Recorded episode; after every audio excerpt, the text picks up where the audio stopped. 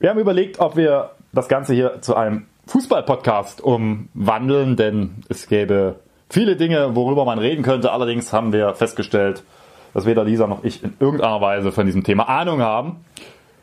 Und deswegen reden wir weder über die Eröffnung irgendeiner Hall of Fame noch über den Rücktritt dieses hochsympathischen sogenannten DFB-Präsidenten, sondern über ein Thema mit Sachsenbezug. Nein, wir reden nicht über Dynamo Dresden, sondern über das Bundesverwaltungsgericht in Leipzig. Und wer jetzt immer noch auf dem Schlauch steht, der wird im Podcast erfahren, worum es geht.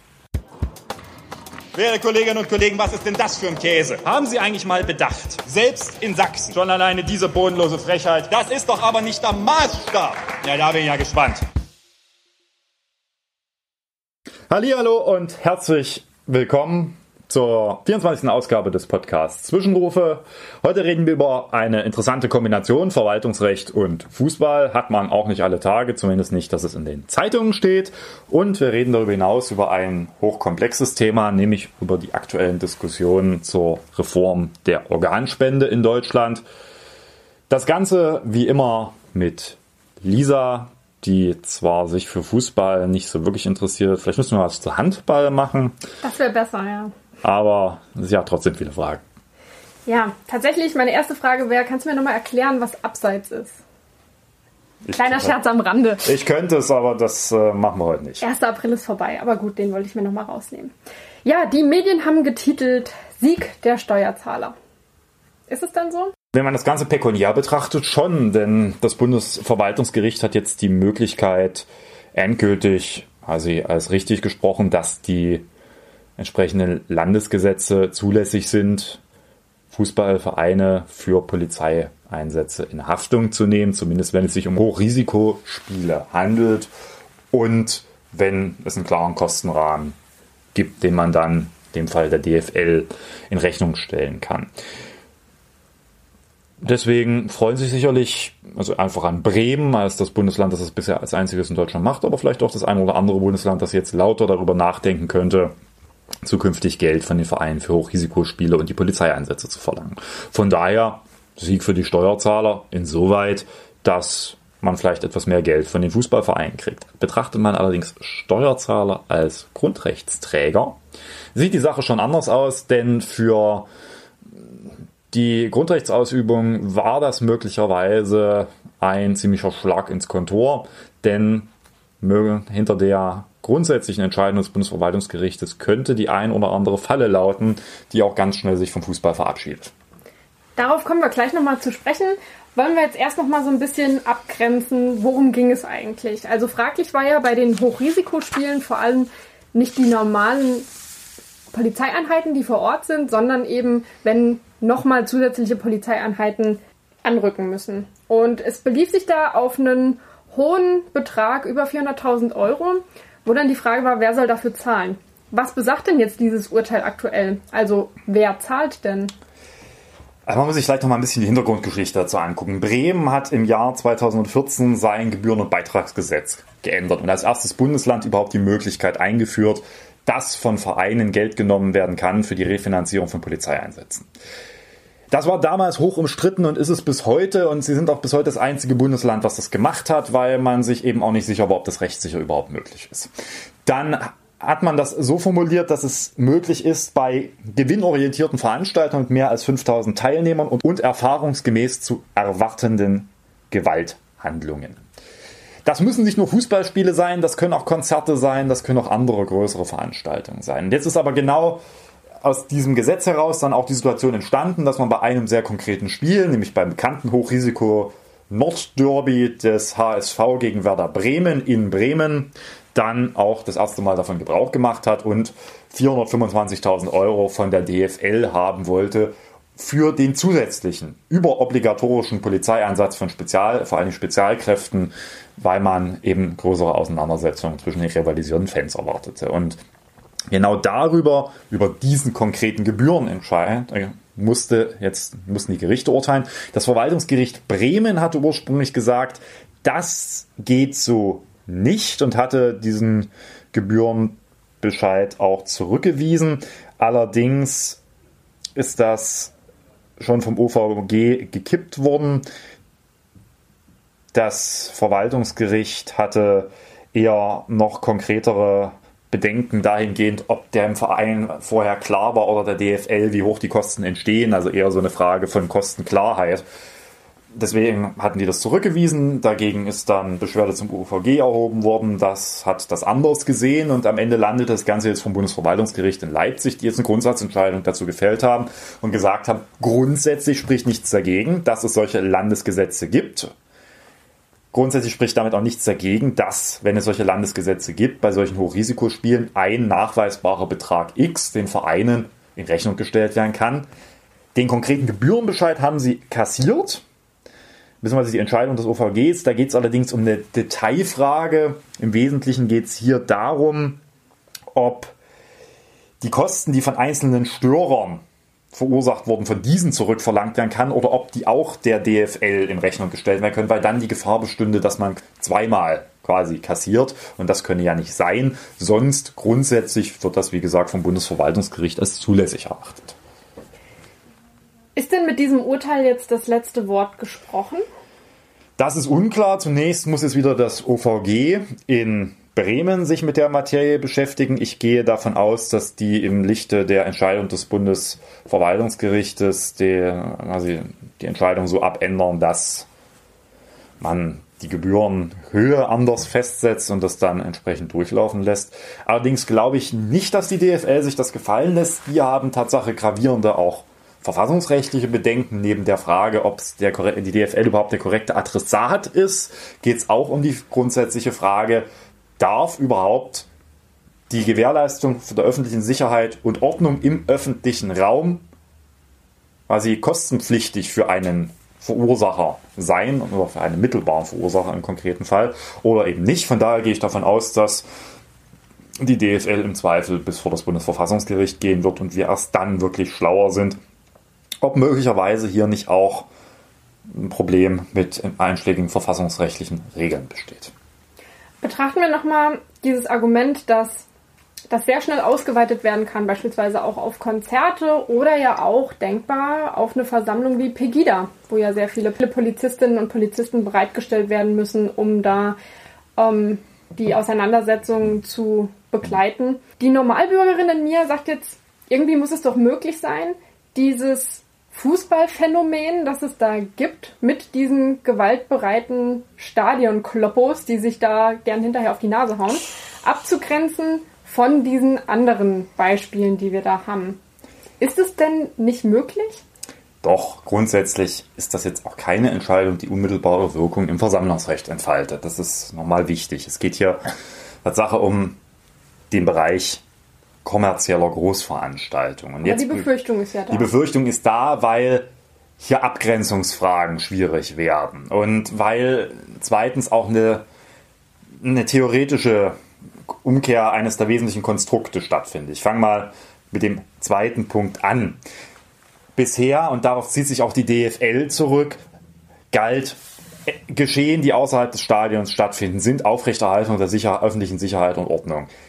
Darum hat sich die Polizei zu kümmern, das ist ihre Pflichtaufgabe. Und sie hat dafür alles zu tun oder zu lassen, was sie als verhältnismäßig im Rahmen der Gesetze betrachtet.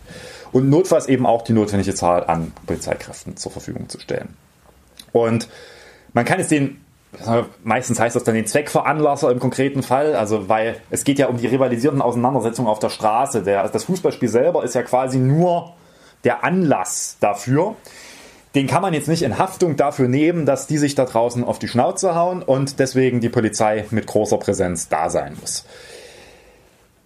Jetzt kann ich mir diese Konstruktion, also das war bisher, bisher die Überlegung und das äh, war auch immer rein theoretisch die polizeiliche Aufgabe, Aufrechterhaltung der öffentlichen Sicherheit und Ordnung vorrangig im öffentlichen Raum und da passt auch kein Blatt Papier zwischen der Argumentation und quasi der Überlegung, dass deswegen es auch nicht möglich sein darf, Kosten von Polizeieinsätzen aufzuerlegen. Jetzt dreht man das aber um. Jetzt sagt man, Moment, es geht doch hier gar nicht darum, so jetzt auch die Entscheidung des Bundesverwaltungsgerichtes, dass ihr also die Kosten als Zweckveranlasser in Rechnung gestellt bekommt, sondern wie das so schön formulierte, es geht ja um einen Sondervorteil, der es überhaupt erst ermöglicht, dass dieses Spiel stattfindet. Das ist jetzt das Gedankenkonstrukt, das das Bundesverwaltungsgericht etabliert. Die sagen, ohne die höhere Zahl an Polizisten würde dieses Spiel gar nicht stattfinden und damit hat ihr lieber Verein und damit ihr liebe DFL einen Vorteil davon. Und diese Gedankenfigur mal weitergedacht, hieße das, naja, ihr könntet ja eure Versammlung sonst gar nicht durchführen, wenn nicht haufenweise Polizisten das absichern könnten. Und deswegen ist es doch auch legitim, dass ihr dafür Geld wie gesagt, das hat keine unmittelbare Wirkung, aber früher oder später, das ist ja so eine Erfahrung, das ist eine Binsenweisheit.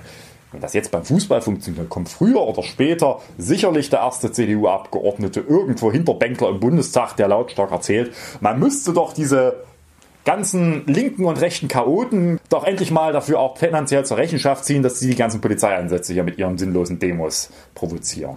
Und dann werden diese Gedanken, die hier noch relativ schlüssig erscheinen, weil Fußball kommerziell ganz schnell in einen Bereich überführt, wo man sagen kann, Moment, aber damals habt ihr das doch beim Bundesverwaltungsgericht mit der Frage des Zweckveranlassers und der Aufrechterhaltung und öffentliche Sicherheit und Ordnung doch ein bisschen differenzierter gesehen an der Stelle. Warum machen wir das jetzt hier eigentlich anders? Hm.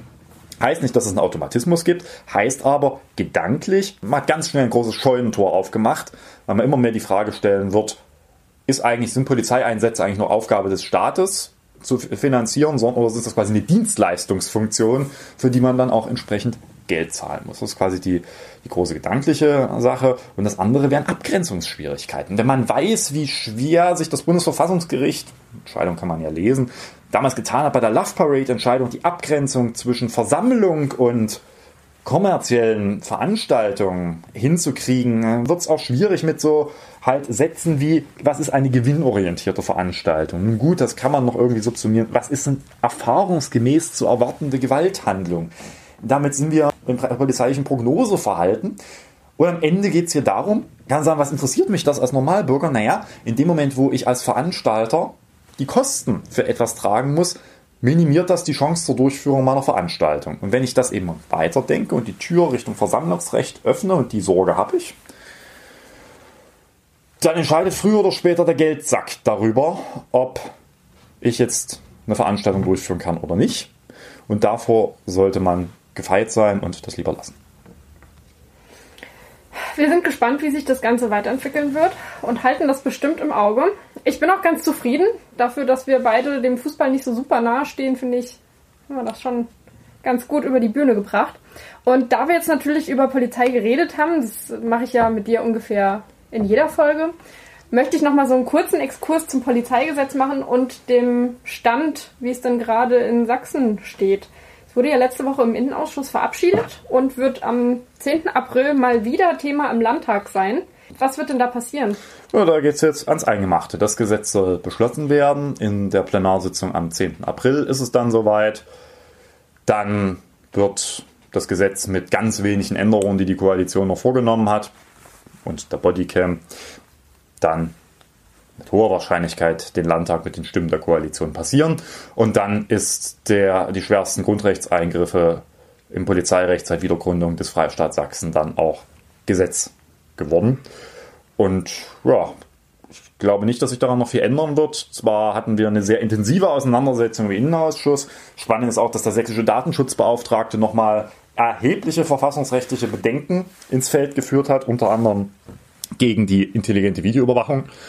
Übrigens eher nahezu identisch das, was ich glaube im vorletzten Podcast hier hatten zum Thema automatisierte Kennzeichenerfassung, wo ich ja schon die These gewagt habe, das ist das Ende der intelligenten Videoüberwachung. Das sieht der Datenschutzbeauftragte nämlich genauso und argumentiert da ähnlich. Von daher auch hat das nicht geholfen. Auch nochmal der sehr stark erhobene Zeigefinger, auch sämtliche grundsätzliche Diskussionen über die Frage, was ist eigentlich die Aufgabe des Staates beim Schutz der Freiheitsrechte der Bürgerinnen und Bürger haben die Koalition weitgehend unbeeindruckt gelassen. Von daher rechne ich damit, das Ding wandert jetzt durch mit den Stimmen der Koalition. Vielleicht gelingt es ja noch dem einen oder anderen, vielleicht SPD-Abgeordneten davon zu überzeugen, dass das keine gute Idee ist, was er da macht. Ja, und dann wird das Gesetz ein paar Monate später in Kraft treten und dann ist es soweit. Wann wird es denn tatsächlich in Kraft treten? Du sagst in ein paar Monaten. Wie zeitnah wird es denn passieren? Man hat ein Inkrafttreten, was ein paar, was noch ein paar Monate dann in das Land gehen lässt. Grund ist, sie müssen ihre Polizistinnen und Polizisten erstmal schulen auf die neue Rechtslage. Das ist auch verständlich. Große Teile dieser auch schweren Eingriffsrechte, die versteht man auch nach 25 Mal lesen nicht, was vom Polizisten oder von den Polizisten erwartet. Ich habe der Koalition schon empfohlen im Haushaltsausschuss, sie soll doch bitte ausreichend Geld für die verwaltungsgerichtlichen Prozesse einstellen ihrer Polizistinnen und Polizisten, weil die finden sich demnächst wegen der falschen Anwendung dieser Gesetze wahrscheinlich zuhauf vom Verwaltungsgericht wieder. Aber das nur am Rande. Und dann wird das Gesetz irgendwann in Kraft treten. Und während das, also in diesem Übergangszeit ist damit zu rechnen, dass es auch eine eingereichte Verfassungsklage geben wird, denn sowohl die Linke als auch wir, wir werden das gemeinsam machen, weil sonst haben wir nicht die notwendige Minderheitenmehrheit, werden dieses Gesetz mit hoher Wahrscheinlichkeit, sollte es den Landtag so passieren, vom Verfassungsgerichtshof angreifen und hoffen, dass wir zumindest die schwersten Grundrechtseingriffe dort noch kassiert kriegen insbesondere die intelligente Videoüberwachung, aber auch alle Vorverlagerungen von Eingriffsbefugnissen, dieses ganze Gefährderrecht, genauso wie die ganzen viel mehr Überwachungsrechte, die in diesem Frontalangriff auf die Bürgerrechte vorgesehen sind. Aber wir werden sehen. Dann bleibt abschließend ja nur zu hoffen, dass die SPD-Abgeordneten sich ein Beispiel an ihren Berliner Kollegen nehmen und gegen ein schärferes Polizeigesetz stimmen. Wer weiß, die Hoffnung stirbt zuletzt. Wir werden euch auf jeden Fall auch auf dem Laufenden halten, was das angeht. Und damit können wir zu unserem zweiten Thema überleiten, nämlich der Organspende. Gesprochen wird aktuell über die Widerspruchslösung. Die sieht vor, dass man zunächst einmal als Organspender in Betracht kommt, solange man dem nicht widerspricht. Was hältst du davon? Also grundsätzlich ist, glaube ich, das Ziel die Zahl der Organspenden und damit auch vorausschickend die Zahl der Organspenderinnen und Organspender zu erhöhen ein wichtiges. Es gibt in Deutschland zu wenig Spenderorgane und das ist gerade für diejenigen, die darauf dringend angewiesen sind, natürlich ja, eine Situation, wo ich auch alle verstehen kann, die darauf drängen, dass man auch sich als Gesetzgeber Gedanken machen muss, wie man diesem Umstand abhilft. Allerdings ist das eine sehr, auch sehr schwierige Frage. Es ist ja eine, sieht man ja auch daran, wie das gerade jetzt auch demnächst im Bundestag wahrscheinlich diskutiert wird, dass das eine Gewissensfrage ist. Denn hier geht es auch um sehr, sehr schwerwiegende ethische Fragen, die dahinter stehen. Und ich persönlich bin kein Freund dieser Widerspruchslösung. Sie Jetzt wird es spannend krankt meines Erachtens an einem ganz, ganz grundlegenden Fehlverständnis davon, was Freiheit eines Menschen ist. Hm. Ich kann nicht einfach hingehen und sagen, solange du nicht widersprichst, mache ich mit deinem Körper, ich überspitze es ja mal, was im Gesetz steht sondern umgekehrt wird ein Schuh draus. Ich muss nicht aktiv widersprechen. Das ist also das mein grundsätzliches Freiheitsrecht. Ich muss nicht aktiv widersprechen, damit meine, mein Recht auf auch postmortale Unversehrtheit gewahrt ist, sondern ich muss es aktiv wollen. Und das ist eine Umkehr also vom, vom Denken, die faktisch eine Entmündigung des, des lebenden Menschen darstellt, weil er wird ja nicht mehr gefragt, obwohl man ihn fragen könnte. Und jedes Unterlassen als Einwilligungsfiktion verstanden wird. Und das ist bei so schweren, auch ethischen Fragen meines Erachtens eine, ein Herangehen, was ich für ethisch hoch bedenklich halte und eben für mich eine vollkommene Umkehr also des Freiheitsgedanken des Menschen ist, der also in der Situation erst vereinnahmt wird und sich dieser Vereinnahmung nur durch aktives Tun entziehen kann wo bei allen eben äh, quasi bei allen auch freiwilligen Abgaben von, von Rechten es andersrum sein muss.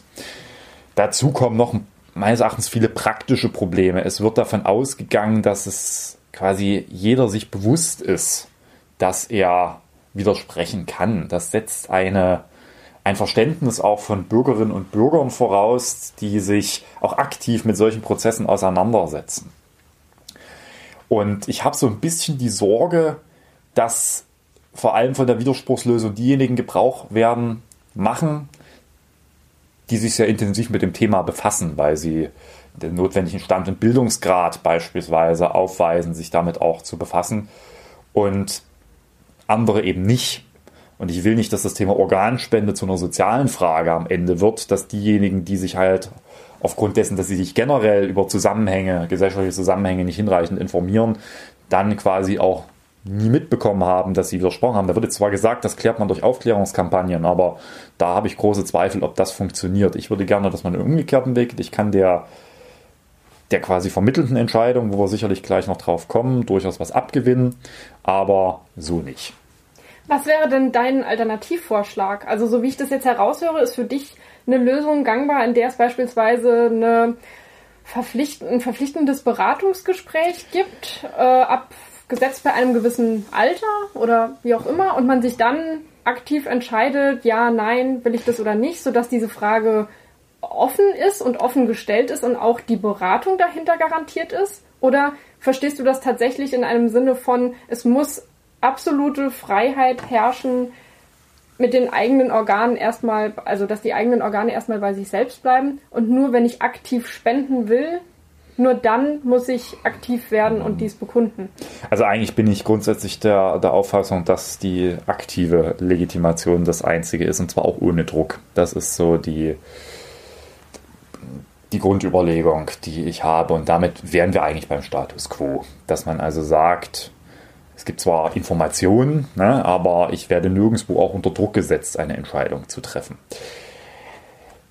Da gebe ich allerdings unumwunden zu, dass das die Frage der Zahl der Spenderorgane wahrscheinlich nicht wesentlich erhöhen wird. Es sei denn, es gelingt irgendwie das Thema präsenter zu machen. Weswegen ich zumindest pragmatisch denjenigen was abgewinnen kann, die sagen, sie gehen keine Einwilligungsfiktion ein, sondern sie fordern quasi eine aktive aktive Reaktion ein. Also sprich, man muss irgendwie, es gibt ja jetzt in diesem einen Gruppenvorschlag, beim, beispielsweise, wenn man seinen Personalausweis abholt, dann alle zehn Jahre muss man quasi aktiv sagen, ich will oder ich will nicht. Hm. Allerdings ist mir, ist mir das eigentlich insoweit suspekt, dass ich nicht glaube, dass eine, also wenn man das für eine so gravierende Entscheidung hält, dass man die zwischen Tür und Angel auf dem Einwohnermeldeamt trifft. Gut, da kann man sich vorher drüber informieren und dergleichen mehr, aber ja, da drehen wir uns um Fragen von sozial erwünschten Verhalten, die dahinter stehen, genauso wie ich werde doch jetzt hier nicht meine medizinischen, äh, quasi medizinischen Fragen im Einwohnermeldeamt erörtern. Ich weiß nicht, ob das geeignet ist, die Zahlen dann wirklich zu erhöhen, sondern äh, möglicherweise sagen, sagen, dann die Leute erstmal, weil sie sich vielleicht überrumpelt fühlen oder eben auch nicht, hm, erstmal nein oder vorschnell ja. Also ob das dann wirklich eine eine sachgerechte, mündliche Entscheidung ist, wenn man also so eine, so eine Entscheidungssituation herbeiführt, weiß ich nicht. Aber das wäre mir immer noch in meinem Freiheitsverständnis naheliegender als die Widerspruchslösung. Auf der anderen Seite kann man ja auch damit argumentieren zu sagen, man hat als Bürger eben nicht nur Rechte, sondern auch Pflichten. Und dass man dem in dem Sinne nachkommen kann, zu sagen, er hat ja die Freiheit, er oder sie hat ja die Freiheit zu sagen, ich möchte dem widersprechen oder ich möchte dem nicht nachkommen. Ähm, sprich, dieses, dieses Druck, dieses, also dieser Druckmoment ist ja gar nicht zwangsläufig gegeben, denn man kann ja seine Meinung auch am ändern. Ja, man kann die jederzeit ändern, das ist richtig. Mm. Allerdings ist das dann wieder irgendwie mit Aufwand verbunden. Mm. Man sollte einfach nicht unterschätzen, dass das eher dazu führt, dass wenn quasi die Revision der Entscheidung mit Aufwand verbunden ist, man vielleicht eher dazu tendiert, das dann äh, zu lassen.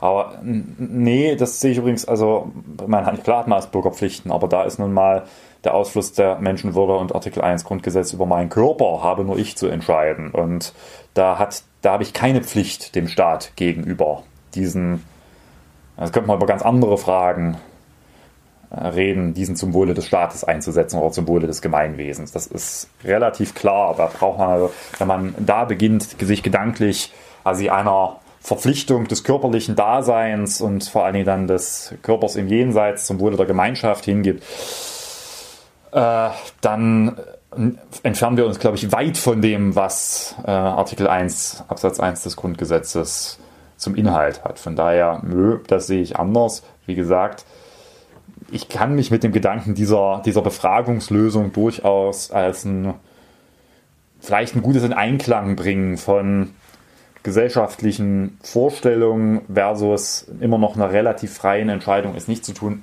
Grundsätzlich anfreunden, habt da aber auch, gebe ich offen zu, sehr, sehr große Bauchschmerzen.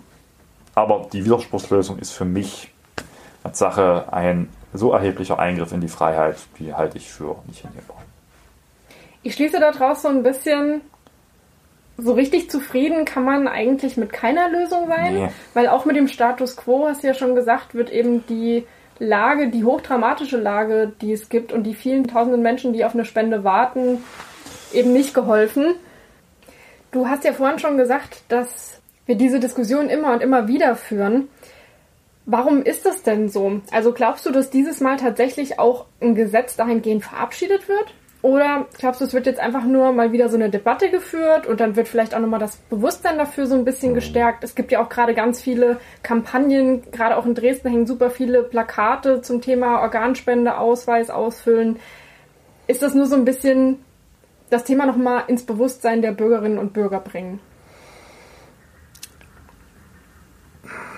Ich glaube, es ist schon beides. Also ich glaube, es gibt schon das Ziel, auch von insbesondere des Gesundheitsministers hier eine gesetzliche Änderung herbeizuführen. Aber es ist auch normal, dass man solche, solche Gewissensfragen, solche letztendlich Fragen, wo es um letztendlich um Leben und Tod geht, dass man die auch regelmäßig diskutiert. Alle, wir haben relativ viele Entscheidungen dazu und noch relativ viele Diskussionen immer wieder dazu. Von daher ist es auch gut, dass man das diskutiert, weil das sind am Ende auch gesellschaftliche Aushandlungsprozesse, die man führen muss. Und sicherlich ist die Diskussion darüber nicht falsch. Aber wie gesagt, das ist eine, es ist am Ende auch eine sehr komplexe Materie und ich bin mir nicht sicher, also auch die, die empirischen Grundlagen sind halt auch nicht so eindeutig, dass beispielsweise die Widerspruchslösung so gut funktioniert, wie hier unterstellt wird. Und das sind also noch viele, viele Verästelungen in den Debatten, die gar nicht so klar sind. Von daher, sage ich mal, wird man sich jetzt genau angucken müssen, wie diese Diskussion läuft. Dass Deutschland über das Thema Organspende diskutiert, ist wichtig und gut. Es sensibilisiert vielleicht an der einen oder anderen Stelle auch von der Widerspruchslösung. Wie gesagt, würde ich die Finger lassen. Das können wir doch nehmen als Wort zum Sonntag zu diesem schwierigen Thema und sind damit bei unserem letzten Punkt, dem Mitbringsel, angekommen. Ja, es geht wieder los. Ja, es geht bald in die heißere Wahlkampfphase, nicht nur zur Kommunalwahl, sondern dann rückt auch die Landtagswahl ja relativ schnell in die Nähe. Und nachdem wir einen sehr zügigen Programmparteitag hatten als Sächsische Grüne, steht jetzt die Listenaufstellung an, also die Aufstellung der Kandidatinnen und Kandidaten für die Landesliste. Und wer sich das angucken möchte, der kann sich das am 12. und 13. April in Chemnitz live angucken oder im Livestream. Verspricht Spannung, denn die Listenplätze bei den Grünen sind ab gewissen Punkten immer relativ umkämpft. Und von daher Schauen wir mal, wie viele Kandidatinnen und Kandidaten es am Ende für welche Listenplätze gibt. Verspricht zumindest, nicht langweilig zu werden. Und ja, wer meine Bewerbungsrede hören möchte, ich kandidiere für Listenplatz 4. Also äh, relativ zu Beginn der Aufstellungsversammlung wird man dann auch meine Stimme zumindest im Livestream hören können und bei der Versammlung selbst. So viel zur Eigenwerbung und ja, gibt auch noch ein bisschen inhaltlich was zu besprechen. Von daher guckt euch mal die Tagesordnung an und auch die Bewerbung. Der Link ist unten drin. Und dann wisst ihr auch, wie ob ihr euch die LEK antun wollt oder nicht. Ja, und bis dahin gibt es auch keinen weiteren Podcast, denn der kommt erst danach. Und deswegen verabschieden wir uns heute an dieser Stelle. Lisa nickt. Jawohl. Wir sagen Tschüss. Bis bald. Bis bald. Tschüss.